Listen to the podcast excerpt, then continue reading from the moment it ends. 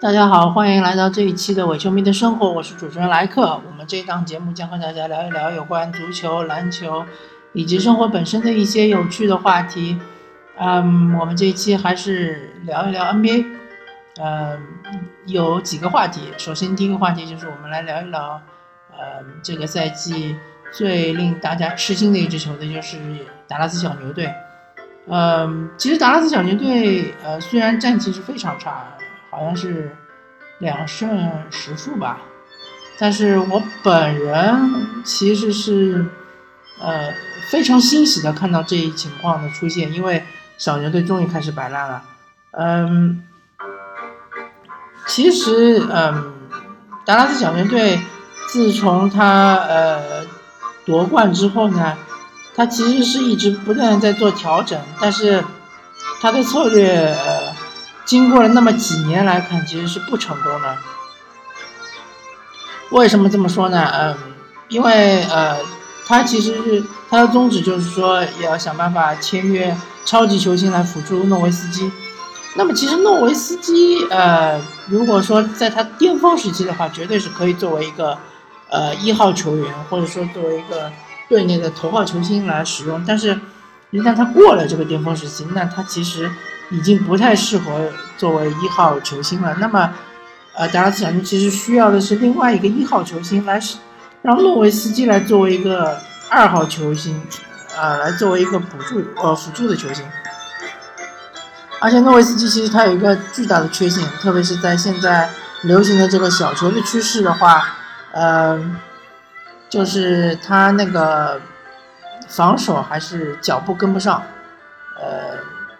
并且随着他年龄的增加，他其实在内线的篮板球保护也呃非常的差。那么就是说他是一个呃只能在球场一端呃给对手打击的球员。那就是说他进攻还可以，但是他的防守确实是呃日渐衰弱。那么在这种情况下呢，是很少有当红的球星愿意来达拉斯的。所以库班呃。既没有得到德怀的·霍华德，也没有得到呃凯文·杜兰特，也没有得到阿尔德里奇，甚至连小乔丹他都没有得到。呃，那么其实如果是一般的球队遇到这种情况，就会呃果断的选择摆烂。但是小牛队他由于过于的这个情绪化，或者说过于的感情用事之后呢？他认为诺维斯基的职业生涯可能已经不长了，那么我们就需要呃呃，为了诺维斯基他做的牺牲这几年呢，我们还是要尽量保持这个球队的呃阵容的完整，呃竞争力，最好是能够再冲击一下总冠军。但是我们看一看热火队，因为热火队就是这一点做的比小牛队好，他们果断的就直接抛弃了他们的当家球星韦德。然后，呃，发现波什是呃得了一个呃肺部的什么血块，呃，可能是一个危及到篮球生涯甚至生命的一个疾病。他们也果断的，呃，也和波什就是说，等于是抛弃了波什吧。那就是说，波什在热火队的生涯已经结束了。虽然说给球迷一种就是很冷酷无情的感觉。但是整个这个球队，他的心经，呃是比较健康的，然后，嗯，他留下的那些球员也是呃相对来说比较年轻的，呃前途的话看上去还可以，但是小牛队他的球员你看永远都是那些拼凑起来的这个阵容，永远都是拿那些其他球队不需要的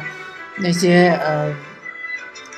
呃进入自己职业生涯末年的那些球员。当然，嗯，要说的话，他当时那届总冠军拿到的话，也是由于那一些球员生涯暮年的，比如说卡伦巴特勒啊，比如说杰森基德啊，比如说斯特莱科维奇啊，呃，甚至比如说杰森特里啊，都是一些可能已经进入呃，已经开始走下坡路的那些球员，但是那支球队的这个化学反应非常不错，但是这支球队可能就是。或者后面那些他招来的那些球员，可能就没有形成那么好的化学反应，呃，特别是那德罗威廉姆斯啊，呃，后面又招来的巴里亚、哈里斯啊，呃，确实已经是不行了。嗯，这点我们要承认。所以说，这个锅不应该由教练卡莱尔来背，呃，其实还是应该由球队的这个整个这个建设，整个这个战略性、战略上面的这些东西，呃，来呃，总体的来看待。所以小牛队其实是到了该摆烂的时候了，其实无所谓嘛，就是烂一一个赛季，然后他们能够夺得一个状元，对吧？呃，不知道下下一届的状元会是怎么样的一个球员，但是我相信天赋是肯定是不错的。再加上小牛队其实呃选秀的眼光还是不错的。想当年，他们其实呃可能年轻的球球迷不太清楚，小牛队在呃二十年前吧，可能九几年的时候，就公牛队那个时候如日中天的时候，其实小牛队是很烂很烂的一支西部球队，连续十。连续十十多年还是连续十年左右，就都没有进过季后赛，呃，你就可以想象成小牛队就是当时的森林狼吧，就是和现在森林狼是一样的，很烂的。同时，他们呃之前的这个选秀的话，选到的球员也没有好好的培养，杰森基德就是他们选到的，他们也没有很好的呃使用，然后那个。嗯，当时是小牛队有三剑客，杰森基德马什本，还有那个呃麦克芬利，但是呃，嗯，但是他们还是就是说呃无法进入季后赛，呃不过就是在那一年的选秀，他们选到了史蒂芬纳什和德克诺维斯基，而且德克诺维斯基的选秀顺位是很靠后的，呃。并且他们痛下决心去培养这两个人，在辅去辅佐那个当时的老大麦克芬利，呃，然后他们就不断的开始走上了这个强队的道路，然后不断的打进季后赛，不断打进季后赛。当然，库班呃最近几天也承认了，他放走斯蒂芬纳什是呃他的呃最大的一个失误，是他球队史上最大的失误。但是呃不管怎么说。小牛队的选秀眼光，我们还是可以呃相信的。所以说，如果明年他能够拿到状元，或者说他运气差一点能够拿到个前三，呃也不错，也能够选一个就是有运动天赋的球员。其实小牛队就是缺的是运动天赋，呃，他们只有一个哈里森巴恩斯是运动天赋是不错的，是有爆发力的。呃，我和其他的很多评论员不太一样，我还是看好哈里哈里斯哈里森巴恩斯的。他需要的是一定的时间来呃重新适应他现在的角色，因为他做这个角色球员，做三 D 球员，已经已经做四年了，那他要转变过来不是那么容易的。但是我们也看到了，保罗乔治也是从三级球员转变过来的，还有那个公牛队的巴特勒也是一样的。所以呃，巴恩斯关键的是要呃。锻炼，呃，雕琢他的这个背身单打的这个能力。他现在是只能就是说大打小，呃，来打，但是他需要呃提高他的能力之后呢，能够保证就是说同样身材的他，比如说他能打个小前锋，背身单打，甚至他能背身单打打大前锋，打一些瘦弱的大前锋，比比如前前尼弗莱这种类型的，或者莱恩安德斯、莱恩安德森这样的球球员，那他这个。就逐渐逐渐的说，可以呃达到这个呃球队一号球星的这种能力，呃总总体而言，我个人是对于小牛队的前前途，特别是最近五年之内的前途，我是略微是比之前更看好的。呃，诺维斯基可能是没有办法再看再次看到小牛队，比如说能够打进总决赛了，但是没关系啊，毕竟一支球队不能永远躺在。功劳簿上，不能永远只绑着一个大腿。当这个大腿老去之后呢，你还需要一个新的大腿，对吧？OK，呃，对安慰小牛队的球迷的这个话，我就聊到这儿。然后我们再说一说，呃，我个人对于呃目前 NBA 这种新的打法的趋势的这种看法。首先，我觉得呃古典的打法是并没有没落，或者说并不是完全没有市场了。比如说最经典的就是，呃，背身单打、后仰跳投，科比和乔丹的杀手锏，对吧？呃，当然，我现在这么说的话，可能是比较呃、太过于这个呃狭隘了，因为其实不单单是科比和乔丹这样打，其实很多当年的球星都是这样打，格兰特希尔啊，呃，麦迪啊，呃，还有杰里斯塔克豪斯啊，这种都是经典的背身单打的球员，但是现在越来越少的看到有有能背身的球员，所以今年。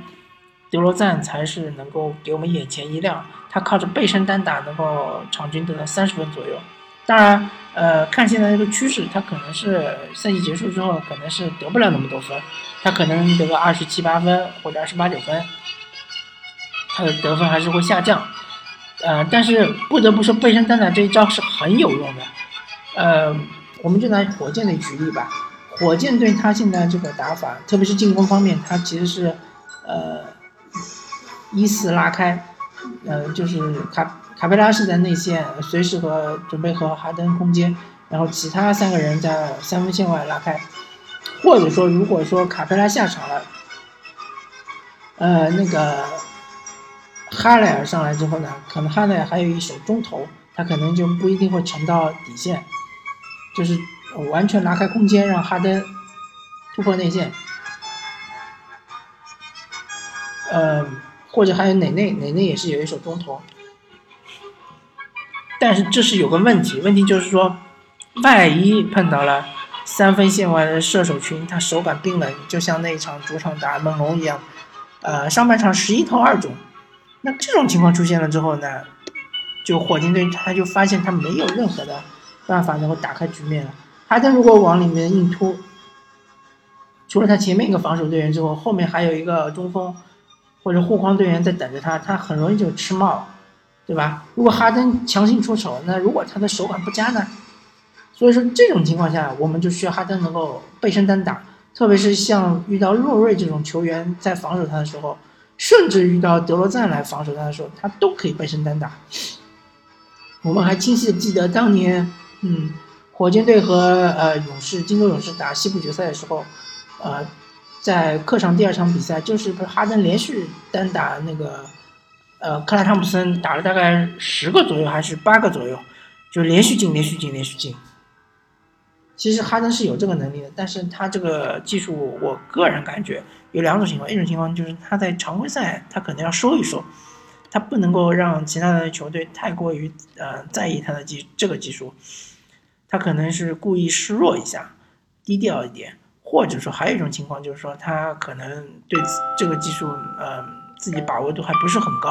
那么就需要这个技术，呃，更加的雕琢一下。其实哈登的身材要比德罗赞优势更大，因为啊，我们所谓的其实背身单打、翻身跳投这种打法，最重要的就是要个大屁股。那哈登的屁股明显是比德罗赞更大，所以他很容易就挤开空间。虽然他可能跳的没有德罗赞高，但是他这个节奏是很好的，是不太容易被冒的。所以哈登其实这方面是要需要练一练的。呃，所以说这个嗯背身单打这一招，是你从一个普通的球星向巨星跨越的一个很重要的一个门槛。呃，因为而且其实嗯。相对来说，这一招练起来还是比较好练的，比起库里的这种什么三分线外，啊两步，突然出手，或者说他这种出手速度，或者他的，呃三分线外是晃一步，然后拉出空档直接出手，这种命中率，相对来说还是比较难练的。三分球呃命中率的提高，比如说，呃库里啊，或者这些罗迪克啊。杰杰罗迪呃，杰杰罗迪克他这种打法其实就是不断的掩护，让让掩护让掩护，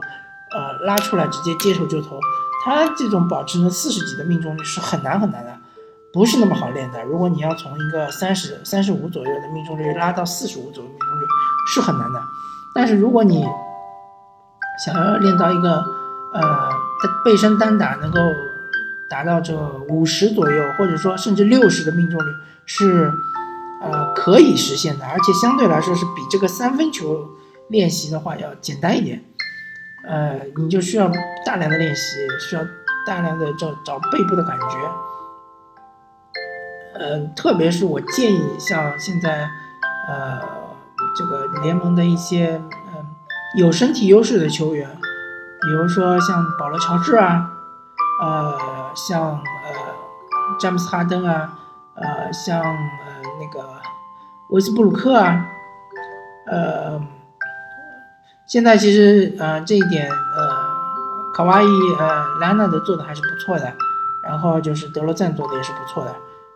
他其实这是一个非常战略的一个呃打法。他如果说你能够背身硬吃两三个之后都是能进的话，势必造成对方的一种包夹。包夹之后呢，你就会有空档出来，然后你倒几下呢，你可能就会在外线倒出三分球空档，或者说你可能会在内线，呃，拉出那个空档。这招其实是很好用的。嗯，詹姆斯其实很多打法就是这样打的，就是持球，呃，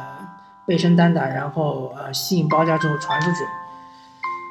嗯，还有一种比较古典的打法就是内线的那个背打，内线的背打其实现在联盟中是很少很少有有球员在这样打了。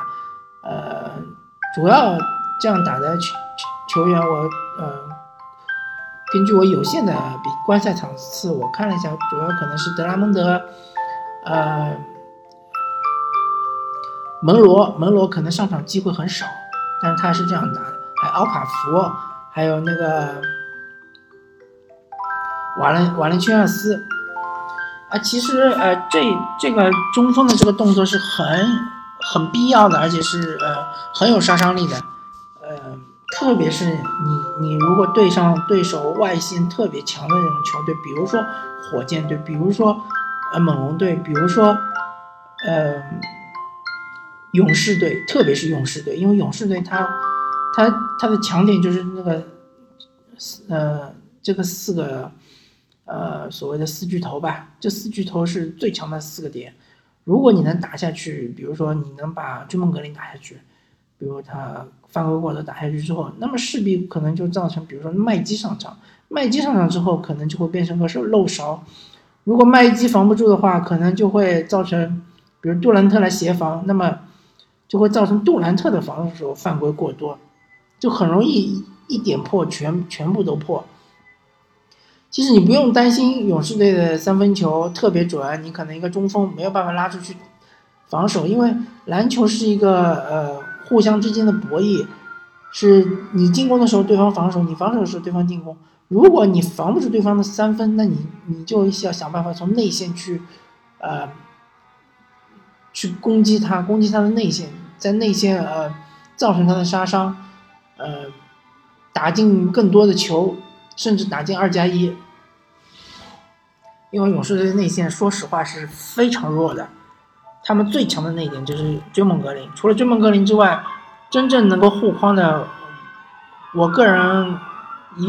我一个粗浅的球迷的这个角度来看是没有。你说帕楚亚呃帕楚里亚能护框吗？他又跳不起来，对吧？他身高又不高。麦基的这个嗯身体素质是可以的，但是嗯也不知道为什么他就是没打出来，他所以说他的信心是不足的。他的很多动作是变形的，所以很容易犯规。哦，大卫维斯特就不用说了，对吧？大卫维斯特年纪已经这么大了，他的作用只能是说在外面投投中投，或者在内线稍微起一个延缓的作用，但是他护不了框。所以你如果有一个强悍的内线，你就应该是去啊攻击他的内线。嗯，所以我我我想建议现在一些年年纪轻的球员。或者是一些呃向往成为职业球员那些有身体身高优势的那些球员，其实还是要练练一下背筐、勾手、翻身、跳投这一些技术，就是中锋传统的技术，还是要练。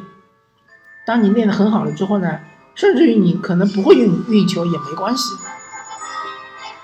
呃，你你只要能够保证你在内线是有一定的单打的命中率的话，其实呃。还是可以说，在整个联盟还是非常吃香的。OK 啊，今天我们聊了一些 NBA 的话题啊，我们这一期就聊到这里，感谢大家收听这一期的《我球迷的生活》，我是主持人莱克，我们下期再见，拜拜。